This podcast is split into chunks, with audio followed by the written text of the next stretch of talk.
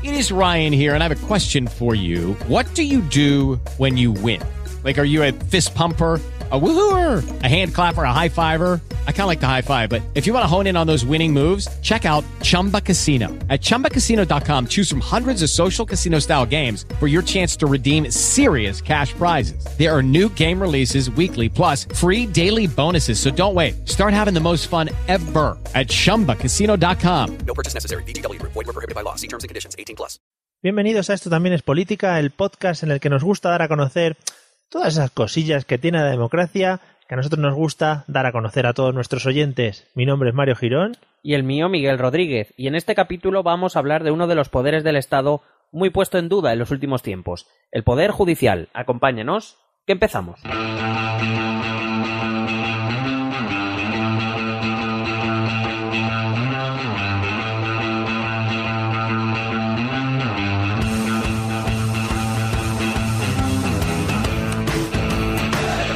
Bienvenidos amigos y amigas al episodio número 30 de esto también es política, tercera decena que alcanzamos ya de episodios que puestos así uno al lado de otro, pues no llega a ningún lado porque es un MP3, es una cosa que no es física, no la podemos colocar, no os lo planteéis. Bienvenido, ¿qué tal estás, Miguel? Sorprendido por tu reflexión inicial, eh, la verdad es que me has dejado picueter. ¿A que no te lo habías planteado? No, la verdad es que no. Igual si lo hacemos en USBs, sí, No, Pues- pero que tampoco me había planteado ponerlos uno detrás de otro, o sea, no sé cómo decirte. Pero es que siempre se miden cosas en poner unos detrás de otras. O en estadios de fútbol también. Claro, pero es que en estadio de fútbol salimos perdiendo mucho. Mm, Bueno, depende. Eh, Aquí el estadio del Parque Europa no te lo creas tú. eh. Vale, vale, los casitas, todos eso, podemos tirar de esos estadios. Fenomenal.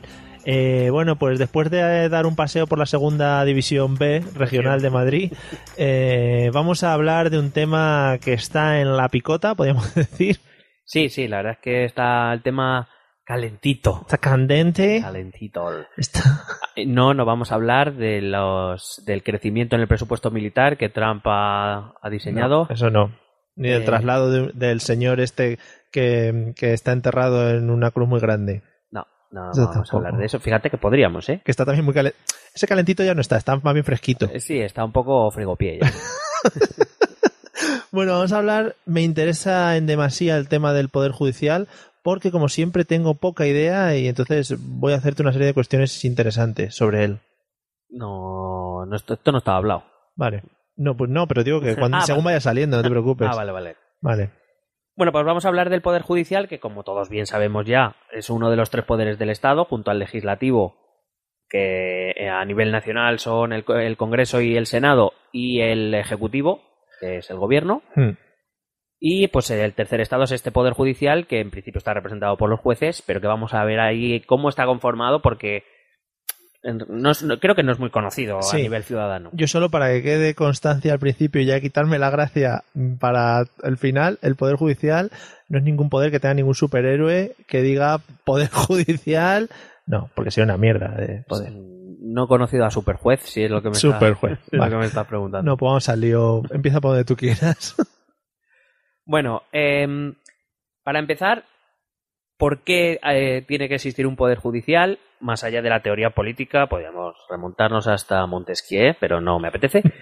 Eh, No está Montejía ahora como para que nos no, remontemos a él. está un poco frigopié Sí, más. Em, sí, está más Micolapi. Claro, es para... Em, ¿Cuáles son las funciones del, del Poder Judicial y por qué es tan importante? Bueno, la primera función que tiene el Poder Judicial es garantizar el Estado de Derecho.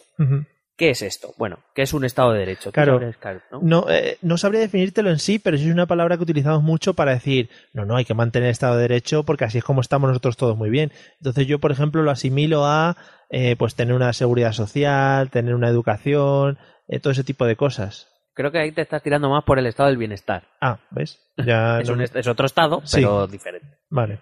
El Estado de Derecho es aquel Estado o aquella organización político-institucional en la cual eh, existe, eh, bueno, todo poder y toda actividad está limitado por unas leyes. Unas leyes que están por encima de, de todo lo demás, que están asociados a una constitución que ejerce de marco, es decir, fuera de, esa- de ese marco nada es permitido, y que dentro pues se regula todo sobre, en función de las leyes eh, hechas por el poder legislativo. Y ningún poder, ni el judicial, ni el legislativo, ni el em, ejecutivo, están por encima de la ley. Vale. Entonces, la Constitución, digamos que es algo como referencia muy amplio que marca un poco los límites, pero no va al tema concreto, que ya iría la legislación. ¿o? Es, exacto. O sea, bueno, aparte de que hay varios niveles de leyes, pero hoy vamos a hablar del judicial, no del legislativo. pero bueno, Eh, el- la Constitución es un marco y de- eh, en el que dentro tú puedes hacer muchas cosas siempre y cuando, repito, estés dentro de ese marco. La Constitución son una serie de artículos muy generales, la mayoría de ellos, que luego eh, se hacen leyes más concretas, normalmente le- en leyes orgánicas y luego otro tipo de leyes que se van haciendo en el Congreso y en el Senado. O, por ejemplo, a nivel autonómico también las, las hacen los, los parlamentos autonómicos. Pero todo siempre dentro del, del marco de la Constitución. Y lo que pretende es que nadie sea refiero, nadie esté fuera de la Constitución, nadie esté fuera de las leyes y que ni siquiera el presidente del gobierno, por ser un hombre poderoso, pueda tener, eh, digamos, ciertas eh, dádivas que nosotros ciudadanos de a pie no, no podemos tener. Claro, es al final el rollo de yéndome a las típicas películas de superhéroes, otra vez, ¿quién vigila a esos vigilantes? ¿no? Es decir, unas cláusulas por encima para un poco limitar las acciones de la gente que está controlando el país, digamos. Claro, además en esa constitución se prevé un sistema de controles, de balanzas, eh, de poderes entre los, entre los tres poderes del Estado para que ninguno, eh, o para que en principio ninguno sea, tenga más peso que, que los otros dos y que no pueda hacer lo que le venga en gana. Para Por lo- eso están las leyes y los otros dos poderes. Por lo tanto, el Poder Judicial es el que se encarga de aplicar esas leyes y que se lleve a cabo ese Estado de Derecho. Exacto. El- Hostia, lo he pillado. Eh, es decir, controla la legalidad, está hecha por el Poder Legislativo, como hemos dicho, pero eh, efectivamente es el, son los jueces, el Poder Judicial, los que se dedican a eh, poner en práctica esas leyes, es decir, asegurarse de que nadie se las salta, básicamente. Eh, Supongo que entrarás en detalle un poquito más, pero supongo que tendrán también dentro del propio Poder Judicial algunas eh, formas de controlarse los unos a los otros, la aplicación de esas leyes. como los unos a los otros. Eh, pues, que ¿Qué si un, pues que si un juez es el que controla la aplicación de una ley en concreto, que alguien controle que ese juez lo ha hecho bien en Sí, cuanto a la aplicación de la dentro, ley. Dentro del propio Poder Judicial, bueno, ahora lo vamos a explicar. Por eso. Eh, hay una, una escala, vamos, es, un- es una estructura jerárquica donde hay gente por encima eh, y hay que decir también que en- aunque no es propio de nuestro poder judicial, sí que en nuestra estru- estructura judicial tenemos el Tribunal de Justicia de la Unión Europea que Sí. también forma parte de nuestro ordenamiento jurídico eh, de nuestro poder judicial, aunque no sea específicamente español. Vale. Pero bueno, pues, poco a poco lo vamos a ir viendo. Oh, yeah. Eh, hay que decir que el Poder Judicial es el quien posee el monopolio de la potestad jurisdiccional, es decir, solo los jueces pueden juzgar y emitir sentencias conforme a las leyes, nadie más puede hacerlo. Eh, esto eh, está bien porque se recordará en la cápsula que vamos a publicar próximamente sobre los, eh, las comisiones de investigación que solo los jueces pueden hacer sentencias. Muy bien. Has estado muy temporal. ¿Has visto? Vale. Looping. Sí, sí. Eh, hay que decir que los jueces ejercen la, esta, este monopolio en nombre de quien posee el poder simbólico del Estado, que es el rey. Es decir, los jueces son nombrados por el rey y hacen justicia en nombre del rey. No porque el rey sea más que nadie, sino porque el rey es, en su papel de jefe del Estado, es el símbolo, y eso lo dice la Constitución, es el símbolo de la unidad de la nación. Eh, y hay que decir que el poder judicial, mientras el poder legislativo sí que se reparte, es decir, tenemos un Congreso y un Senado a nivel nacional, pero Sí. luego a nivel autonómico tenemos parlamentos incluso, e incluso los, los, eh, los, eh, las instituciones locales, tipo ayuntamientos, cabildos, etcétera, tienen algunas parcelas donde también pueden, digamos, tomar la iniciativa. Sin embargo, el Poder Judicial es único en el territorio nacional. Aunque tengamos, seguro que lo primero ha dicho, pero bueno, si hay Tribunal Superior Claro. de Cataluña o el Tribunal Superior de Madrid o no sé qué, en realidad forman parte de la misma estructura y el Poder Judicial es único en toda España. Claro, es un poco al final situarlo en las diferentes regiones para que pues, yo qué sé, no tengas que andar yéndote a un único sitio si tienes que acceder a ese poder, ¿no? Efectivamente, vamos a ver también de qué se encargan y tal, pero esa es la idea. Y esto también viene a colación, por ejemplo, cuando hablamos del tema de Cataluña, que intentan eh, montar una especie de fantasma de dos legalidades que chocan, que es la que una que emana del Parlamento y otra que emana de, de las Cortes Españolas, que es lo que vienen a decir. En realidad es que toda la legislación forma parte de lo mismo. O sea, si- no hay dos legislaciones. Hay una que es la española y por tanto solo hay un poder judicial que la aplica, que es uno. Nada más. Vale. El artículo 117 de la Constitución española dice que la justicia emana del pueblo. Esto es un muy revolucionario esto. ¿eh? La justicia emana del pueblo y se administra por jueces y magistrados integrantes del Poder Judicial. Eh, pero claro, eh, nosotros no votamos a jueces. No, ni los. Todavía no. Claro, entonces, em, lo que se quiere decir con esto, lo digo por si alguien iba a protestar, mm, es que el hecho de que la justicia emane del pueblo, etcétera, etcétera, no implica que tengan que estar legitimados por una votación popular, sino, em, de hecho, el sistema judicial funciona eh, a través de jueces profesionales Claro. y Eso no está mal también, que, hay que eh, decirlo. sí, que, eh, van ascendiendo o van- se van promocionando conforme a mérito y capacidad. Que tampoco está mal, Que- hay que decirlo. Me refiero que, que, dado que esa es nuestra estructura de ir ascendiendo por mérito y capacidad, nosotros no les votamos. Simplemente van ascendiendo, van, a- van tomando mayor importancia dentro del escalafón judicial aquellos jueces entre son buenos. que, que la teoría dice que se lo merecen. Vale. Pero, sin embargo, sí que es verdad que lo que dice es que sí hay que, par- hay que facilitar la participación ciudadana en la administración de justicia. Y para eso existen tres, fi- tres figuras, aunque yo lo voy a reducir a dos, porque hay una que habla de tribunales tradicionales y consuetudinarios, que, bueno, la verdad es que ya no, que- no deben quedar muchos. Eh, hay dos figuras que sí que existen en nuestro ordenamiento y que a lo mejor, por ejemplo, en alguna de ellas nos tocaría. La por ejemplo, en el jurado. Hay juicios Sí. por jurado con algunos eh, para determinados delitos muy específicos. Sabéis que por sorteo te puede tocar ser jurado. Sí. Tienes que ir. Y esto como en las pelis americanas. Aunque es verdad que aquí en España no está ni no está muy extendido. eh, Ni se hacen películas tampoco. ni se hacen películas, ni, ni se asesina al jurado número 7 Claro. mediante veneno en el café o No. algo. No, Es que aquí el café es de máquina normalmente, de vending, y no... Y el otro, por ejemplo, es la acusación popular, que sí que lo estamos escuchando mucho últimamente, sobre todo a raíz de Manos Limpias, el sindicato Manos Limpias, este, bueno, sindicato lo que fuera que ya no existe, o que está en proceso de, disminu- de disminuir, no, de diluirse. Em, quiero decir que la, la- la gente organizada, o no, podemos, tenemos la capacidad de presentarnos como acusación Sí. en cualquier asunto de interés público. Sí, bueno, a veces se habla, muchas asociaciones se han unido como acusación popular para tal caso, etcétera, etcétera. Por ejemplo, ocurrió con el caso Bankia. eh, muchos eh, preferentistas, Sí. por poner eh, un ejemplo, pues se- se asociaron y presentaron una acusación popular. Eh, con lo cual, ahí vemos la participación ciudadana en, la, en el Poder Judicial. Y esta, este principio democrático se completa con la legitimación de los miembros del órgano de gobierno, del que luego hablaremos de la- del Poder Judicial, que es el Consejo General del Poder Judicial, de los cuales los, eh, los miembros son, eh, son nombrados a través de votación, a través del Congreso y del Senado. Es decir, nuestra participación también va a través de nuestros representantes. Claro que al final, aunque no lo hagamos directamente, nosotros ya hemos decidido, nuestros representantes, lo que hablamos siempre. Eh, el Poder Judicial también tiene un principio de sometimiento a la Constitución, es decir, los jueces no pueden estar por encima de, de la Constitución y de la ley y tienen que ajustarse a ellos y a su funcionamiento. Es decir, no, eso no quiere decir que los jueces se sometan al Parlamento, se someten a la Constitución.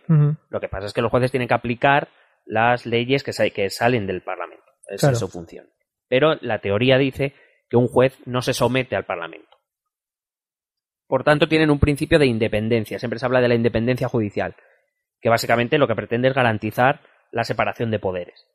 Eh, hay que decir que eh, para ello existe una figura que no se conoce mucho, que es el Estatuto Jurídico de Jueces y Magistrados, mediante el cual los jueces no pueden ser separados de sus puestos, no pueden ser eh, suspendidos, trasladados o jubilados, salvo las razones que la propia ley, eh, es- salvo por razones que la propia ley establezca. Es decir, Mm. nadie puede separar a un juez de su puesto o nadie puede eh, trasladarle a otro puesto, eh, salvo que concurran ciertas condiciones que se dan en la ley que habla de, de- en este estatuto jurídico de jueces y magistrados. Sí, pero es en, en plan que nadie puede echarle a no ser que pase ciertas Lo- cosas. lo claro, lo que viene a decir es que porque al Parlamento se le pongan los cojones o no le cae bien un juez, no le pueden Claro. mover de sitio. El Parlamento no, no pinta nada. ahí. Claro, es que si no, supongo que veríamos en cada cambio de gobierno, cada cambio de legislatura, veríamos cambios en todos los jueces, magistrados, etcétera. Claro, lo que pasa es que, claro, eso es, es un estatuto por ley que en principio puede ser modificable y ahí podemos entrar un poquito en, en algunas lagunas que vamos a ir viendo durante,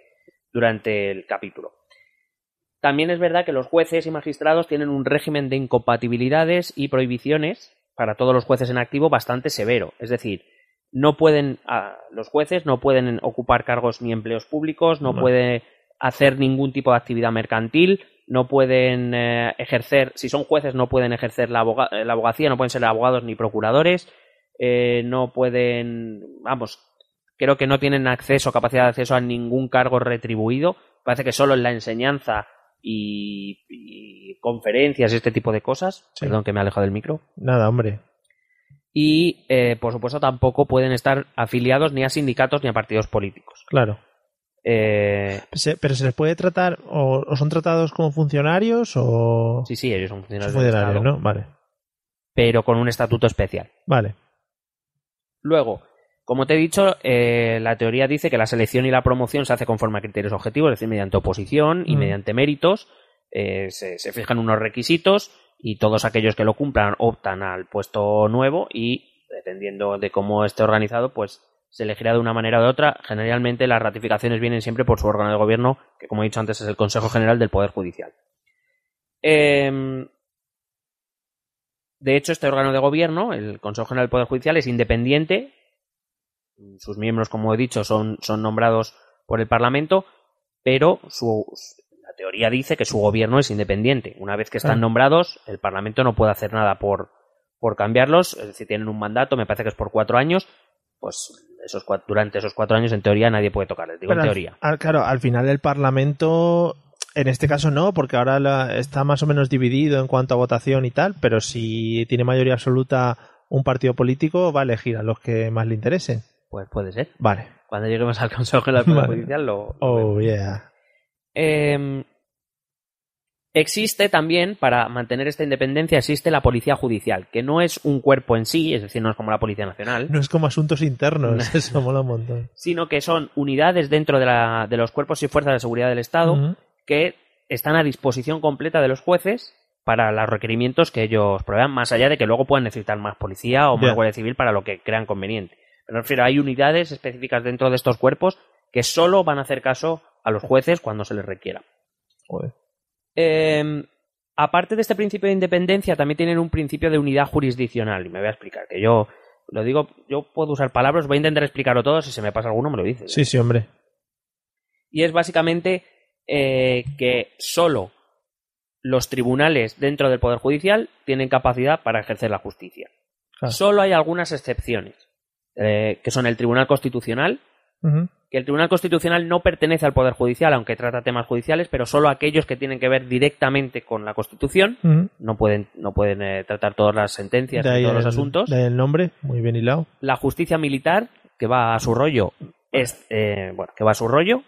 Y los tribunales tradicionales que te he dicho antes, pero que no, Que no- cada vez son menos. Eso sí, a pesar incluso de estas excepciones, el tribunal que mm, bueno, el Tribunal Constitucional en cuanto a materias constitucionales es el, es el máximo órgano, pero por ejemplo la justicia militar en última instancia siempre puede recurrir al Tribunal Supremo que sí que forma parte del Poder Judicial. Vale. Es decir, aunque vayan un poco una línea separada, rompiendo esa unidad jurisdiccional de la que he hablado, al final siempre se unen en el Tribunal Supremo. Vale. Luego, también el Poder Judicial tiene un principio de efectividad. ¿Qué viene a decir? Que hay que todos tenemos, todos, eso incluye a los poderes, tenemos obligación de cumplir las sentencias y las demás resoluciones de los jueces y de los tribunales. Eso sí, para este poder, para que este principio se pueda cumplir, las sentencias tienen que estar motivadas y tienen que estar argumentadas y conforme a ley. Es decir, a un juez no se le puede poner el huevo lo que quiera, pero que como no, no lo puede argumentar, Claro. eh, y aparte que nuestro sistema judicial, también que es muy garantista, eh, suele haber bastantes opciones de recursos, es decir, ya solo en Tribunal Supremo, Tribunal Constitucional, y aún así tenemos ya Europa, o sea, antes no podíamos ir más allá y ahora sí. Luego, em, ahora bien, dentro del Poder Judicial, ¿cómo repartimos los tribunales? ¿Cómo? Bueno, pues básicamente seguimos cuatro criterios. El primero es el numérico. Es decir, nos dividimos en órganos unipersonales, que son lo que llamamos juzgados. Seguro que en las noticias ha ido al juzgado número 4 de la, Sí. de la audiencia. No sé qué. Pues Mm. ese es el juzgado número 4, tiene un juez titular, porque es un órgano unipersonal. Y luego están los órganos colegiados, es decir, los tribunales. Aquellos, por ejemplo, la audiencia de Palma es un órgano colegiado, Sí, eh, es un tribunal donde hay tres juezas que, por ejemplo, han juzgado el caso Urdangarín. sí. Pero, eh, el- por ejemplo, el juez primero al que hace referencia, eh, ¿él se come todos los casos que vayan a ese juzgado? Eh, Tiene no, es que dentro, a ver, colegas. ese es el primer criterio. Vamos Ah, a ver vale, los vale. otros tres y después vemos qué tribunales tenemos. Vale, vale.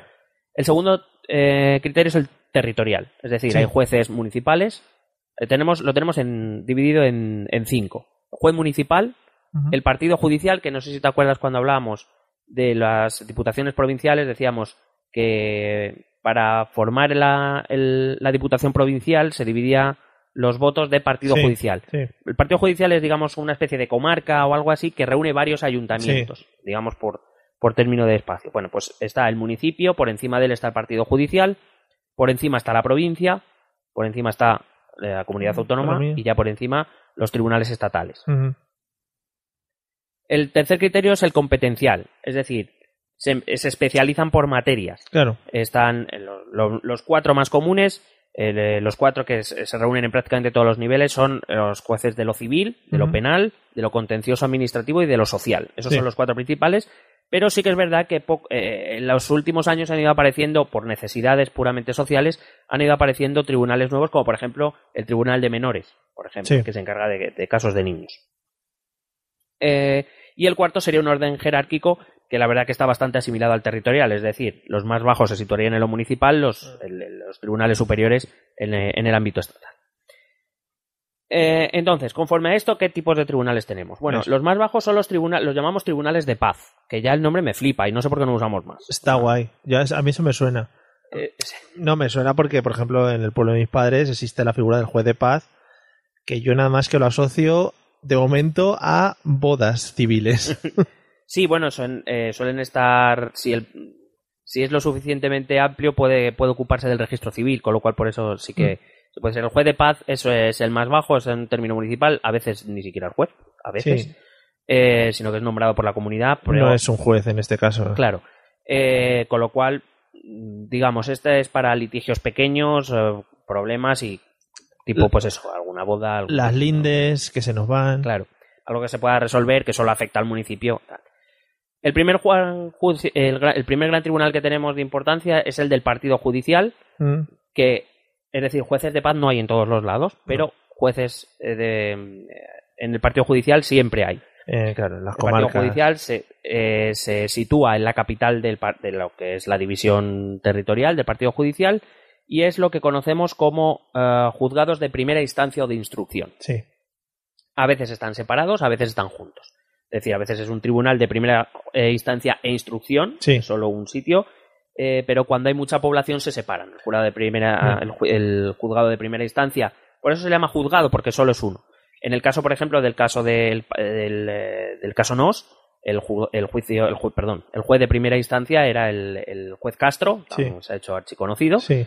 Eh, una vez él termina la instrucción, que básicamente es recopilar datos, recabar datos, cuando acaba ese proceso, que puede durar muchos años dependiendo del caso, eh, se envía al tribunal, a un tribunal superior. El juez de primera instancia no juzga, Vale. eh, sino que, digamos, reúne, eh, re- recaba datos Sí. y después, eh, bueno, no juzga. Eh, sí. Eh, si el caso es más complejo de lo que se espera, se manda a un tribunal superior. Si no, eh, si, si se puede resolver, es un caso pequeño. lo Claro, por eso resuelve. te digo, te iba a decir, si yo tengo un problema o lo que sea, tengo que ir al juzgado por lo que fuera, supongo que ahí al final acabarían resolviendo mi, mi caso. Claro, esos son los juicios de primera instancia. Es decir, Claro. la- los jugadores de primera instancia sí resuelven problemas que en principio son eh, solubles. Claro, no sé que descubran el desfalco que hice Claro, de el millones. juez- ese. el juez- entonces pasa un juzgado de instrucción. La instrucción es ese proceso en el cual el juez recaba todos los datos acerca de un caso y cuando acaba la instrucción, es decir, cuando considera que ya toda tiene infor- eh, información relevante y considera que esto ya es apto para juicio o para no, le da igual, lo envía a un juez superior, en el Mm. caso nos fue a audiencia de Palma y a partir de ahí empieza el juicio. El juicio no lo Mm. hace el de instrucción, Vale. ¿vale? Claro, Básicamente, por e- perdona que te interrumpa. Eh, quizás es llamativo en este caso, por ejemplo, el juez Castro, y se habló tanto de él porque empezó a pedir papeles de no sé quién, a pedir eh, documentos de no sé cuánto, facturas de no sé qué. Hombre, y porque aquí es, aquí es donde se imputa. Bueno, ya no se imputará, se investiga. Aquí, Sí. pues porque investigó Sí, a la infanta. Quiero decir que eso no era muy común. Ya. Eh, y de hecho fue, fue el, el juez Castro, en, en- cuando envió la instrucción a la audiencia, em, recomendó encarecidamente que la, que, que la infanta estuviese en el banquillo de los acusados. O sea que, eh, se hizo muy, bueno, se hizo muy famoso por eso y porque es verdad que fue quizá el primer lugar donde se ha metido mano, digamos, a instancias muy altas de, Sí, sí, sí. de, de nuestro país. Em, juicios, eh, o sea, perdón, juzgados de primera instancia o de instrucción puede haber varios, dependiendo de- siempre de la población. Aquí en Sí. Madrid tenemos varios, por ejemplo. Como digo, de ahí vamos a la audiencia provincial. Eh, la audiencia provincial ya juzga casos civiles y penales. Eh, reciben apelaciones y recursos de, lo- de los juzgados de primera instancia, es decir, cuando no se está de acuerdo con el juez Sí. de primera instancia de su sentencia, pues se, se eleva un recurso a la audiencia provincial y, eh, digamos, todo reciben todos a- y aparte pueden juzgar, perdón, todos aquellos casos que no sean de lo penal, de lo contencioso administrativo, de lo social, de menores y de vigilancia penitenciaria que van a, Joder. que van a tribunales Bueno, superiores. Que mm, te iba a preguntar una cosa. Yo sí que tengo entendido, no sé si lo hemos hablado aquí alguna vez o no, el tema de ir ascendiendo a los diferentes tribunales si presentas un recurso, si no estás de acuerdo con lo que te han, con lo que te han, con lo que has obtenido en la, en la sentencia. ¿Hasta qué punto yo como persona puedo elevar al siguiente tribunal si no estoy de acuerdo con la sentencia? Eh, depen- depende de qué tipo de. Si estamos hablando de un delito, si estamos hablando de una falta, las faltas generalmente no pueden subir mucho, los delitos mm, depende. Eh, pero, eh, quiero decir, para la mayoría de, de. O sea, para muchas cuestiones tú puedes llegar al Tribunal de la Unión Europea. Para muchas. Eh, lo normal es que llegues, si lo ves conveniente, al Tribunal Supremo. Vale. Es decir, normalmente hay eh, siempre un tribunal superior que puede hacer que te puede ayudar a que recurras, pero puede ser que en la sentencia se incluya que no, va a ir- no cabe recurso, Mm, porque, porque no quepa, porque entiendan que, que el asunto Sí, ya está sí. dirimido cuando, cuando dos sentencias Claro. ya son muy iguales, pues Es que te iba a decir, Supremo porque- no... Porque si a mí se me pone en las narices decir que no, me mato a una persona y digo, no, no, es que Bueno, no hay la casos mato. que han pasado por todos los niveles. Ya. y hay otros que no. Eh, normalmente cuando las sentencias coinciden, eh, hablo un poco de memoria, eh, cuando las sentencias coinciden es raro que se vaya a ir más allá. Y hay, digo, sentencias en las que dice que no, se que no cabe más recurso, etcétera. En lo típico de si dos lo dicen, Generalmente los casos que llegan al Tribunal Supremo, ahora cuando llegue lo hablaré también, pero cuando llegan al Tribunal Supremo es porque no ha habido, mu- no ha habido unidad, o sea, quiero decir, ha ha habido sentencias para todos los gustos. ya, Entonces llega al Tribunal Supremo para que el Tribunal Supremo ponga orden. le vale. diga. Básicamente, es lo que se llama la casación. Es decir, casa diferentes Sí, eh, sentencias que no dicen lo mismo y por eso llega al Supremo. Si, si la línea judicial es clara y es la misma, llega un momento que el, el- generalmente el Tribunal Superior Autonómico ya suele decir que no cabe recurso. sí, al final es una forma de Pero bueno. unificar. Seguro que casi siempre hay algún hueco para poder llegar al Supremo. Vale, pues lo- me lo apunto, ¿eh? por si acaso. No es que yo tenga nada. Hola, hola, discúlpame, disculpa que te interrumpa en este momento tan interesante del episodio. Que tengo que contarte una cosa muy importante para nosotros. Bueno, fíjate, en nuestro afán de hacer llegar este podcast a todo el mundo y así terminar por fin con el cuñadismo que está tan arraigado, hemos iniciado una campaña en Patreon. Bien, y tú dirás, ¿qué es eso de Patreon? Bueno, en resumen, te lo voy a contar. Se trata de una plataforma para fomentar la ayuda económica a los pequeños creadores. Vamos, para los que estamos pelados como nosotros, y así sacar algo de dinero.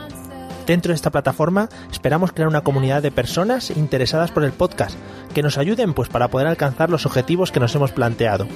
Las aportaciones pueden ir desde un euro hasta el dinero que cada uno crea necesario. Toda aportación será genial para continuar con este proyecto. El objetivo es poder invertir en publicidad los aportes que consigamos y así poder crecer poco a poco con el podcast. Queremos que, bueno, si te conviertes en nuestro mecenas, tu ayuda sirva para que cada vez seamos más y más. Si disfrutas tanto como nosotros con este podcast y te apetece colaborar con nosotros, solo tienes que entrar en www.patreon.com barra esto también es política. Ahí te explicaremos nuestros objetivos y recompensas. Recuerda, patreon.com barra esto también es política. Te estaremos de verdad agradecidos eternamente. Bueno, ya te dejo que sigas escuchando el episodio, que luego no quiero que por mi culpa digas que no te has enterado de para qué sirve esto del Poder Judicial.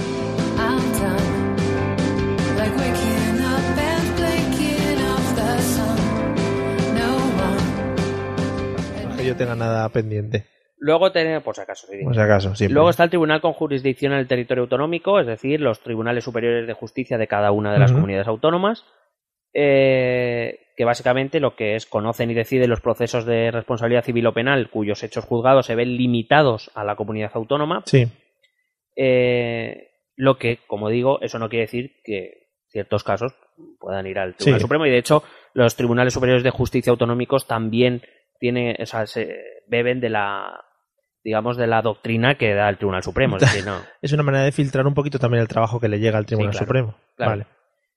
pero dentro también de un poco de lo que es la, la división territorial autonómica, la división administrativa, si hay un caso que solo afecta a una comunidad autónoma, pues claro. parece lógico que, que se juzgue en esa comunidad autónoma y si es necesario que vaya al tribunal estatal. Pero, Claro, hombre, será más fácil el, si tienen que eh, recoger recursos o lo que sea, que no uno de Cádiz no vaya a recoger una cosa de Pontevedra. claro.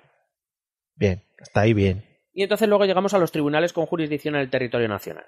Y aquí, en contra de lo que sucede en la mayor parte de democracias, tenemos, nosotros tenemos dos tribunales. Claro, hombre. El Tribunal Supremo, que es el que tiene todo el mundo, pero nosotros tenemos una, un especialito. Una Buenas noches. que vernos. Buenas noches, tenemos público. Eh, que es la Audiencia Nacional. Sí.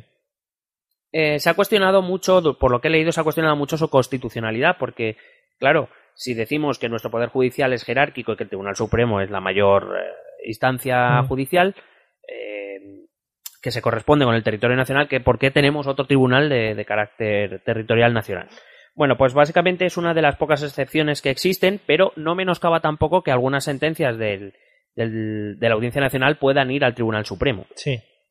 Entonces, básicamente, ¿de qué se encarga el, el tribunal, la Audiencia Nacional? La Audiencia Nacional, al contrario que el Tribunal Supremo, solo tiene tres salas: la sala de lo penal, la sala de lo contencioso administrativo y la sala de lo social. No tiene, ellos no juzgan casos de derecho civil.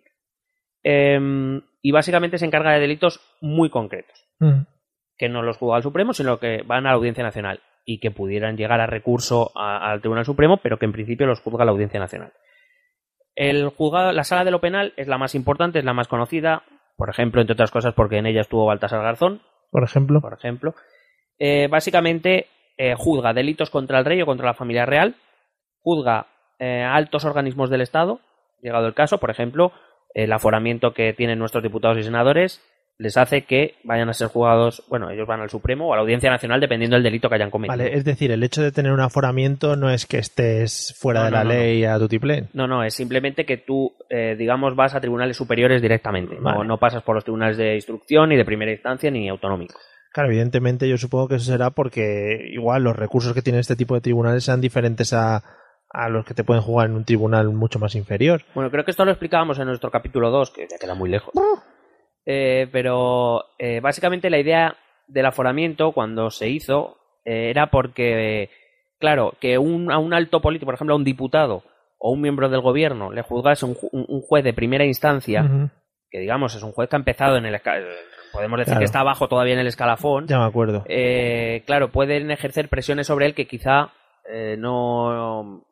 que se achante, vamos. Quiero decir que teniendo en cuenta que a ese juez le queda todavía toda la carrera judicial o le, le pueden quedar muchos ascensos, se puede plantear, no es que se lo, no es que lo vaya a hacer, es decir, no, yo no estoy presuponiendo que el juez vaya a ceder a la presión. Pero lo, que estoy, puede. lo que estoy diciendo es que sí que se puede dar una presión y, que se puede dar la opción y que es muy humano pensar, oye, que, que si no, no haciendo en mi puñetera vida. Claro. Entonces, para evitar eso, directamente vas a los tribunales superiores donde ya poco les queda hacer por la, en la carrera judicial, poco les queda mucho por hacer, Ya. siguen habiendo puestos, etcétera, pero me refiero que ya, ya tenía una carrera judicial larga. Claro, que les mira más de tú a tú, que no se va a enfrentar a presiones y que al final es el que mejor les va a poder juzgar para los casos a los que, No, los bueno, que se las, presiones se presuponen. Se presupone. Se- Pero es, es más. Se suponía cuando se hizo la ley del aforamiento, se suponía que un juez del Tribunal Supremo, para acceder al Tribunal Supremo tienes que tener al menos 15 años de carrera. Eh, quiero decir que ya llevas una larga trayectoria, que ya has alcanzado un puesto alto, que va a ser. Quiero decir, se supone que tú ya soportas mejor la presión que un juez de primera instancia. Lo cual, bueno, es discutible. Porque decir, el juez, el juez es juez independientemente de en qué nivel de la, de la judicatura esté. Pero bueno, eso se, se hizo y ahora se está hablando mucho de quitar la- el aforamiento. Eh, la Audiencia Nacional también juzga delitos eh, monetarios del tipo falsificación de moneda, Mm. también juzga delitos de terrorismo, por ejemplo, los titiriteros fueron a la Audiencia Nacional porque se les acusó de eh, apología del terrorismo. Sí, enaltecimiento. enaltecimiento del terrorismo, Eh, delincuencia organizada, mafias, varias, por delitos de narcotráfico, tráfico de drogas y eh, otros, otras competencias del tipo extradición o, eh, de, o este tipo de cosas. O sea que tiene delitos muy puntuales, pero de mucho calado. Sí, sí, sí. Claro, al final son los que más luego repercusión mediática suelen tener y salen todo el rato ahí. Sí. Luego la sala de lo contencioso administrativo que juzga casos eh, o juzga, eh, digamos, eh, demandas interpuestas contra disposiciones y actos emanados de ministros y secretarios de Estado, es decir, de altos fun- funcionarios del Estado, altos miembros de la, de la Administración, y eh, el la sala de lo social que eh, básicamente juzga, por ejemplo, trata convenios colectivos. Cuando hay algún, alguna disposición, alguna denuncia o cualquier caso- cosa que tenga que ver con convenios colectivos a nivel posautonómico, es decir, Sí. a nivel nacional, pues eh, se encarga el, el Audiencia Nacional. Y luego, como digo, tenemos el Tribunal Supremo, que como su bien nombre indica es el Tribunal Supremo. O sea, ¿Qué te ahí ha parecido? muy bien. O sea, la aplicación creo que ha quedado maravillosa. No, no hay ninguna queja. Bueno, Cerramos pues es, aquí. Es, es el órgano superior de todo el sistema judicial, excepto en materia de garantías constitucionales, que como hemos dicho al Sí, principio se encarga el Tribunal constitucional. Y el eh, Tribunal Supremo tiene cinco salas. La sala de lo civil, la sala de lo penal, de lo contencioso administrativo y de lo social, es decir, los cuatro que hemos visto que, que están durante toda la carrera judicial, y además se le suma la sala de lo militar, porque como he dicho, aunque la- la- existen los tribunales militares, digamos que por su condición eh, van, siguen un poco su línea un poco separada del resto, siempre hay una instancia superior a todos los juicios, los juzgados militares, que es el Tribunal Supremo. Tiene dos importantes competencias, y son, evidentemente, en su calidad de Tribunal Supremo. Es que la palabra supremo, no, no, es supremo. Tiene dos eh, O sea, competencias sobre todas las demás. las supremas de Móstoles, por ejemplo. Claro, pues que por encima no hay nada. más. No hay nada más en Móstoles. Deja de dar golpes al time go by muy, muy despacito. Deja de darle golpes al sofá que nos vamos a volver locos. Perdón. Igual no se oye, la gente no lo escucha, pero ya me estaba entrando el toque. Bueno, pues. Bueno, pues se tiene ve. dos funciones importantes, dos competencias importantes. La primera es. eh, tiene la, la función de ser tribunal de casación. Mm. Seguro que has escuchado esto de un recurso de casación o se puede elevar el recurso de casación. Básicamente es eso, que cuando varios tribunales dan eh, sentencias diferentes, Sí. es función del Tribunal Supremo unificar y dar la sentencia final conforme a su doctrina. Es decir, ellos son los que dicen, bueno, pues en este caso, para la próxima vez que se dé, hay que seguir esta línea. Vale. Eh, no est- Sí. Con esto no está queriendo decir que los tribunales anteriores, que probablemente hayan juzgado conforme a derecho, pero dan diferentes interpretaciones a lo mejor de la misma ley o de, de las mismas leyes. Lo que hace el Tribunal Supremo es decir, bueno, pues si se vuelve a dar este caso, la línea que hay que seguir es esta. Vale, sí, es lo que a veces se escucha de, bueno, como ya pasó con esta otra ley, vamos a tirar por ahí, porque por ahí, por ejemplo, bueno, es que igual es muy, muy de película. A ver. el típico abogado defensor eh, que dice, no, como ya la, eh, aquel caso se solucionó por este lado. Sí, eh, cuando, cuando decían eso Sí, de es que no el pueblo contra la causa del pueblo contra Hasfer. Sí, dice, oh, vamos a tirar por, por lo que pasó en el pueblo es contra común- Hasfer. Es muy, muy, muy común que las sentencias de tribunales inferiores todos hagan referencia a alguna sentencia del Tribunal Supremo donde te dice por qué toman, eh, por qué se interpreta así ese artículo porque y no de otra manera. Muchas de las cosas que ya han pasado, ya que te pasan, ya han pasado antes. Dice igual que en referencia a sentencia del Tribunal Supremo, y dan el número de referencia y tal, porque esa es su otra gran función, la de unificar la doctrina jurisdiccional, es decir, en, en los casos X que se den unas ciertas similitudes, se sigue esa línea porque la ha marcado el Tribunal Supremo. Hay que decir que también dentro de sus competencias está anular todas las demás sentencias.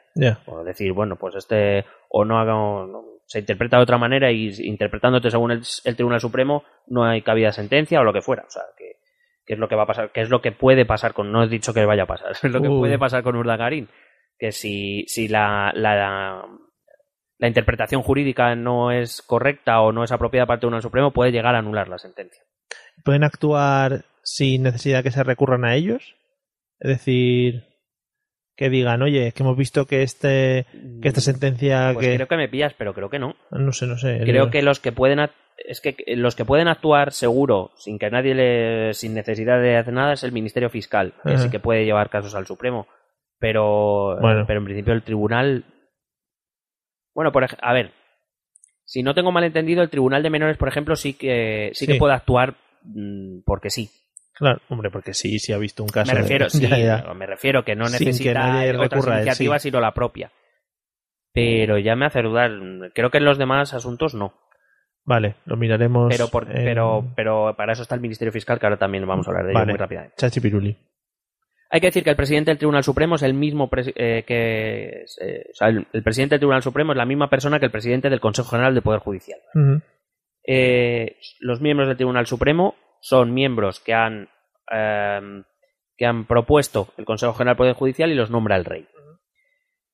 Eh, el Consejo General del Poder Judicial, finalmente. Es un órgano que es introducido por primera vez en España en nuestra Constitución, antes no lo habíamos tenido, y lo ha- se introdujo, esto es una cuestión, una anécdota cultural que introduzco, Oh, a yeah. imagen de los, eh, de los órganos de gobierno judiciales que existían en Francia y en Italia. Eh, digo que es un órgano regido por su propio reglamento, ellos son capaces de, de decidir su propio reglamento, sin embargo, es un órgano constitucional, pero que está regido por leyes orgánicas, leyes que hace el órgano legislativo, es decir, los parla- el Parlamento. Sí. Con lo cual, eh, el Consejo General del Poder Judicial es un órgano que siempre está en discusión ideológica, dependiendo de a quién le toque, Ah. lo, que, lo que decíamos antes. La idea de, con la creación de este Consejo General del Poder Judicial es que anteriormente, claro, si no había esto, ¿qué había? Mm. Pues lo que había básicamente es que el Poder Judicial dependía del Ministerio de Justicia. Entonces se, se- se creó un órgano aparte para poder mantener la separación de poderes. Es decir, si lo- todos los jueces dependen del Ministro de Justicia, Pues sí, algo van a tener vaya, ahí. mm, Aquí no hay playa. sí, sí, efectivamente. Eso es lo que decían mucho los ministros de justicia antes. Lo que pasa es que, claro, eh, como te he dicho antes, para tener una cierta legitimidad democrática, pues sus miembros son nombrados por el, el Parlamento. Entonces, es verdad que hay ahí como una zona gris. de- no Claro. se sabe muy bien, ¿no? Y entramos ya en polémicas de, no sé, la ética de los partidos a la hora de decidir quiénes son, si hay, hacen pactos con los otros, etcétera, etcétera. Vamos a ello. Vamos. Eh, como te he dicho antes, el presidente, eh, que también lo es del Tribunal Supremo, es elegido por los vocales del Consejo General del Poder Judicial. El Consejo General del Poder Judicial está, formado por 21 personas, 20 vocales y un presidente. Lo que eligen el Parlamento son los 20 vocales. Y luego los 20 vocales eligen al presidente, que no puede ser un vocal. Tiene Vale. que ser alguien de fuera. O sea, una, una vocal no será una consonante. Venga. Venga, hasta luego. Eh, esto que cifras y letras. Joder, qué cifras y letras, qué bueno. Eh, se elige de entre los miembros de carrera judicial o juristas de reconocida competencia, es decir, no tiene por qué ser un juez. Con más de 15 años de antigüedad en la carrera jurídica o judicial.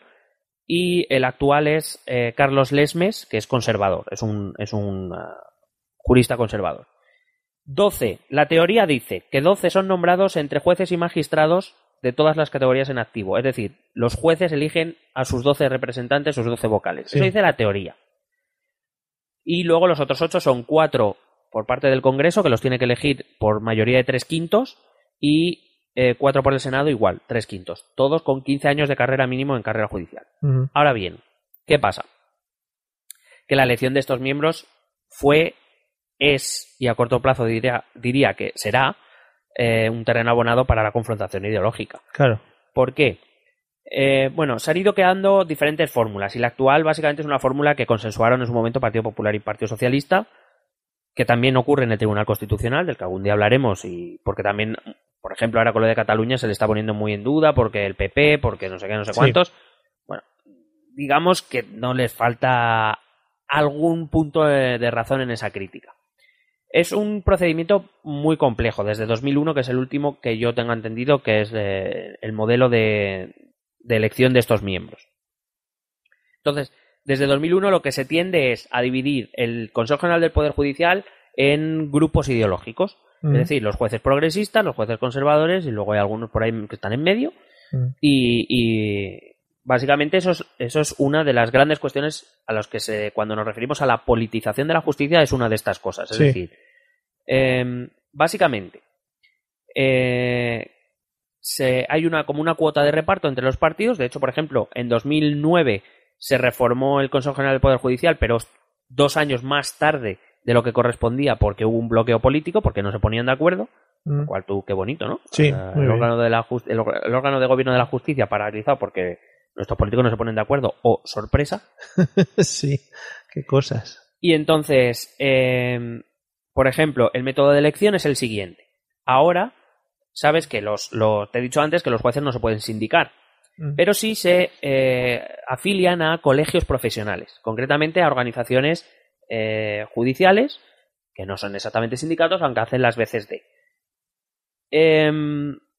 Y entonces, resulta que estas asociaciones profesionales de jueces y magistrados son cinco en España, de las cuales hay tres importantes, que son la Asociación Francisco de Vitoria, que es la segunda en número de asociados, Mm. que son los moderados, la Asociación Profesional de la Magistratura, que es la mayor de todas y es conservadora. Sí. Y la, y los, la asociación, seguro que esta la has oído, los periódicos la habéis oído todo, Jueces para la Democracia, siempre hay Sí. no sé quién de Jueces para la Democracia, que es Progresiste, que es la tercera más grande. Hay otras dos, pero son bastante pequeñas. Entonces, básicamente, lo que hacen estos, estas asociaciones profesionales es presentar una lista de 36 candidatos al Parlamento Mm, y de entre ellos, en el Parlamento, eligen los, los 12 vocales que les Sí. correspondería a ellos. Sí, sí. Es decir, eh, co- como yo lo veo, en vez de que lo voten los jueces, Mm, y los jueces y quien forme parte de la carrera judicial, que voten y se elijan entre ellos, lo que hacen es, yo elijo una lista y en el Parlamento votan. O sea que en- de facto el Parlamento nombra a los 20 vocales. Ya. Eso es lo que se llama mm, politización Sí, sí, un de la poquito. justicia. Ujú. Si el órgano de la justicia está elegido por el, por el Congreso y por el Senado, pues dime tú. Básicamente porque efectivamente el mandato es de cuatro años y, oye, hay quien sospecha, no yo, ¿eh? No yo, pero hay quien sospecha, dice, hombre, si te portas bien estos cuatro años, pues oye, igual luego ¿eh? Ya. tienes un puestecito en algún sitio. ¿Qué Joder. te parece? Eh, Pero estos son malas cabezas mal pensantes que no sé. Pero sería la. pri- No sé, el, el único sitio en España en que pase eso, ¿no? No, no, sí, no, yo no conozco, vamos. No lo sé. No, a mí no me suena. Si aquí, vamos. Bueno, entonces, básicamente, la, eh, dentro de todas las competencias que tiene este Consejo General del Poder Judicial, la más importante es la que, digamos, eh, es la que selecciona, eh, la que forma, la que perfecciona la provisión de destinos, la situación administrativa de los jueces, es decir, cuando hay, como te he dicho antes, el poder político no puede mover a un juez de su sitio, lo puede hacer el Consejo General del Poder Judicial. Ya. Una vez dicho lo anterior, quizás sí que hay algún tipo de riesgo de decir, oye, me vas moviendo a este Vale. de, de sitio. Claro. ¿no? Entonces, el, el tema de Garzón, por ejemplo. Bueno, pues ahí lo, de- ahí lo dejamos. Vale. Ahí lo dejamos. Vale, hay que decir que también entre sus funciones está. eh, bueno, son los inspectores de, jue- de juzgados y tribunales, es decir, igual que hay inspectores de trabajo, pues los inspectores de jueces, o no sé cómo se llamarán, Sí. eh, los, los lleva el Consejo General del Poder Judicial. También nombran ellos dos magistrados del Tribunal Constitucional y tiene también el derecho a ser oído, el Consejo General del Poder Judicial, con carácter previo al nombramiento del fiscal general del Estado. ¿Qué coño es eso? Gracias por la pregunta, sí, sí. Mario. Bueno, ¿qué es eso? Sí. El, ¿Pero de quién? ¿Del fiscal o de la elección? Estaba pensando ahora mismo, digo, en el momento en el que tengan que renovar las eh, cada uno de los miembros de cada uno de los puestos, de cada una de las movidas que hay, digo, eso tiene que ser un pitoste entre que tú eliges 12, que tú el otro, no sé qué, que tú presentas 36, una lista de 36, que luego tú eliges a otros dos de no sé dónde. Digo, joder, hasta que diga, venga, a empezar a trabajar. Eso tiene que ser ahí un trabajo de la leche. Claro. Eh, otra cosa que se me había olvidado de lo de la politización es que, claro, eh, vuelvo a lo mismo, presentan una lista con 36 jueces o miembros de la judicatura o de la carrera judicial y, claro, ¿qué pasa? Como he dicho, que se lo reparten. Si en el Parlamento hay una mayoría conservadora, como por ejemplo en la última legislatura del PP, mayoría absoluta, Mm. pues ¿qué pasa? Que en el Consejo General del Poder Judicial hay una mayoría conservadora. Con lo cual, ¿qué pasa? Que tienes un órgano de gobierno del, del Poder Judicial que en teoría es independiente, pero un poquito afín, ¿no? Eh, ¿Qué te parece? Joder, Para que qué- no haya problemas. ¿Qué cosicas tienen nuestros politics? Bueno, pues voy a acabar con una parte que es del Poder Judicial, aunque no estrictamente, que es el Ministerio Fiscal que tiene que ver con el Fiscal General del Estado, que es de lo que hablaba. Es que te iba a preguntar, porque todo el mundo habla del fiscal, fiscal, no sé qué, y a veces Ministerio seguramente, a veces seguramente no sabemos ni quién es, ni a qué se dedica. Bueno, el Ministerio Fiscal es una institución que se presta a equívoco, porque no pertenece a la carrera judicial de forma estricta. eh, y eh, me encantó porque cuando lo leí esta frase se me quedó grabada. Es, depende discretamente del gobierno y constituye Sí. un instrumento estratégico del, del propio gobierno. Discretamente, ¿qué quiere decir? Que todos sabemos que depende del gobierno, pero que no debería parecerlo. Pero nos hacemos los longis. Claro. En plan, sí, sí, pero no, no, no. Eh, su misión constitucional es promover la acción de la justicia en defensa de la... Vamos, básicamente esto es lo que te he dicho. La Fiscalía, el Ministerio Fiscal es quien puede emprender acciones sin necesidad de que nadie le... La lógica dice, bueno, perdón, la teoría dice que el, el Ministerio Fiscal, eh, al Ministerio Fiscal el gobierno no le puede ordenar que, ¿vale? Como parece que estamos muy acostumbrados a esto, pero eh, el, go- el gobierno no puede instar al Ministerio ni obligar al Ministerio. Fiscal. El Ministerio Fiscal en la teoría dice que vive en un limbo, es decir, ni depende del Poder Judicial ni depende del Poder Ejecutivo. Es decir, ellos tienen libertad para, para promover todas aquellas acciones que se, que se encarguen de cumplir y hacer cumplir la ley. Y, pueden ten- y tienen la iniciativa. Y eso implica que el gobierno no puede mandar al Ministerio Fiscal que emprenda acciones. En teoría. Por pellizcar. por No, de hecho me encanta porque la frase es puede hacerse que el eh, al Ministerio Fiscal interesarse por algún asunto. Yo voy a dejar aquí estos papeles. Si alguien quiere leerlos, Claro, entonces es como, eh, ¿sabes? Me encantan estas es- estas formas de decir lo que no quiere- se quiere decir, pero todos sabemos lo que es. Como, Se puede interesar. Esto te puede interesar. Que, que te interesa. que sí, que sí. Joder. Vale, en principio las comunicaciones son el fiscal general del Estado habla con el ministro de Justicia, pero eh, es más común de lo que parece que el, ministro- el, el fiscal general del Estado hable directamente con el presidente del gobierno. Hay que decir que eh, el, el fiscal general del Estado lo nombra el gobierno Vaya. y, Pues- es, y es una organización jerárquica. Es decir, el fiscal general del Estado puede ordenar a cualquier miembro del Ministerio Fiscal que haga lo que él considere oportuno. Que es básicamente, por ejemplo, lo que pasó con lo del 9N en Cataluña. Sí. El, el fiscal general, el entonces fiscal general del Estado, Torres Dulce, tuvo que, una vez el gobierno le hizo que se interesara Sí, sí. por el, por el tema, una vez, a pesar de que en Cataluña el fiscal general de Cataluña lo había, de- había pasado del tema, eh, pues Torres Dulce tuvo, obligó al fiscal general de, de Cataluña Mm, a intervenir eh, hacia el Tribunal Superior de Justicia de Cataluña. Luego dimitió, pero primero Sí. le dijo, anda chato, dale. Alguien duro". dijo, señor fiscal, sí, sí, sí, se va a quedar sin chuches. Es- esto le interesa. Esto, Créame, le interesa muchísimo.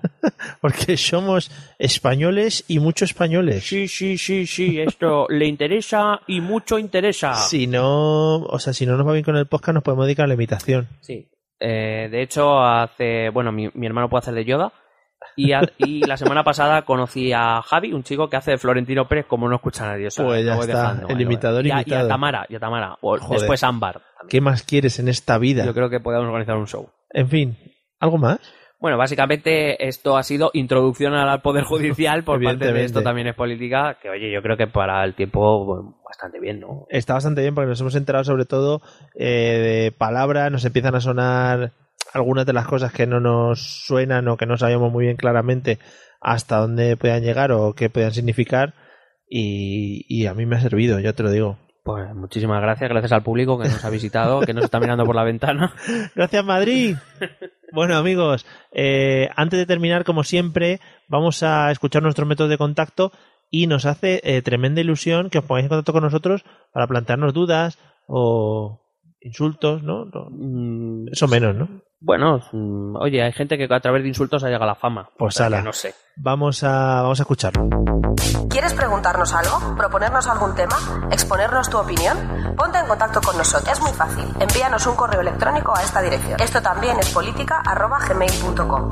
También puedes escribirnos en nuestra página de Facebook. Esto también es política. O en nuestra cuenta de Twitter arroba ETE política. O si lo prefieres, visita nuestro blog. Esto también es política.wordpress.com. Recuerda que puedes suscribirte a nuestro canal de YouTube. Y si quieres charlar con nosotros directamente, únete a nuestro grupo de Telegram. Busca el enlace en nuestras redes sociales. Porque tú también formas parte de Esto también es política. Bueno, pues hasta aquí ha llegado nuestro episodio explicando qué es esto del Poder Judicial. Repetimos, nada de superhéroes, porque para que tener el Poder Judicial, ¿qué te debería picar? Un, una- un juez, te debería morder. Una balanza. Otro. Hmm, Debería dar con una balanza en la cabeza, por ejemplo. Pues, y quedarte ciego también, ¿eh? Y te, Según las la representaciones justicia es clásicas, ciega, claro. efectivamente. O sea, te- un, un superhéroe ciego y que fuese con una balanza dando... pesando Por el ciego cosas. Daredevil, pero no iba con balanza. Mm, no. Bueno, pues nada, ya buscaremos a Superjuez. Bueno, pues buscaremos a Superjuez. Amigos, esperamos que os haya gustado, que os haya interesado y que a partir de aquí, pues como siempre digo, yo creo que por lo menos un trabajo para vuestros hijos, para el colegio, se puede sacar. Hombre, yo creo que introducción al Poder Judicial, tenéis una asignatura de la carrera de Derecho, seguro. Está hecha, muy bien. Vamos. Vamos a subestimar lo que, lo que, infravalorar lo que estudia la gente en la carrera de Derecho. Fenomenal, para quitarnos ese núcleo de la población de escuchas del podcast. Hombre, joder, Con amor. puedo decir nada, no puedo decir nada. Eh, bueno, amigos, gracias. Nos vemos en el episodio que viene. Hasta luego. Un besete.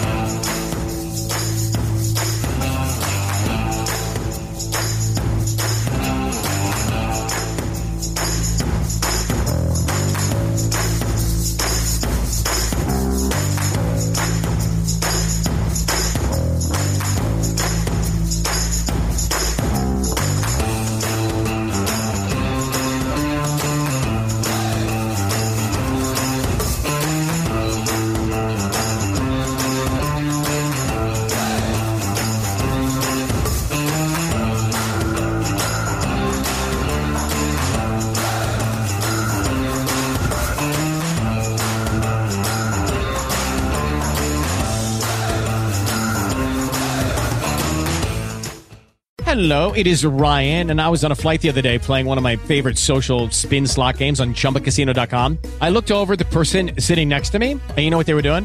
They were also playing Chumba Casino. Coincidence? I think not. Everybody's loving having fun with it. Chumba Casino is home to hundreds of casino style games that you can play for free anytime, anywhere, even at 30,000 feet. So sign up now at chumbacasino.com to claim your free welcome bonus. That's chumbacasino.com and live the Chumba life. No purchase necessary. Group. Void prohibited by law. See terms and conditions. 18 plus.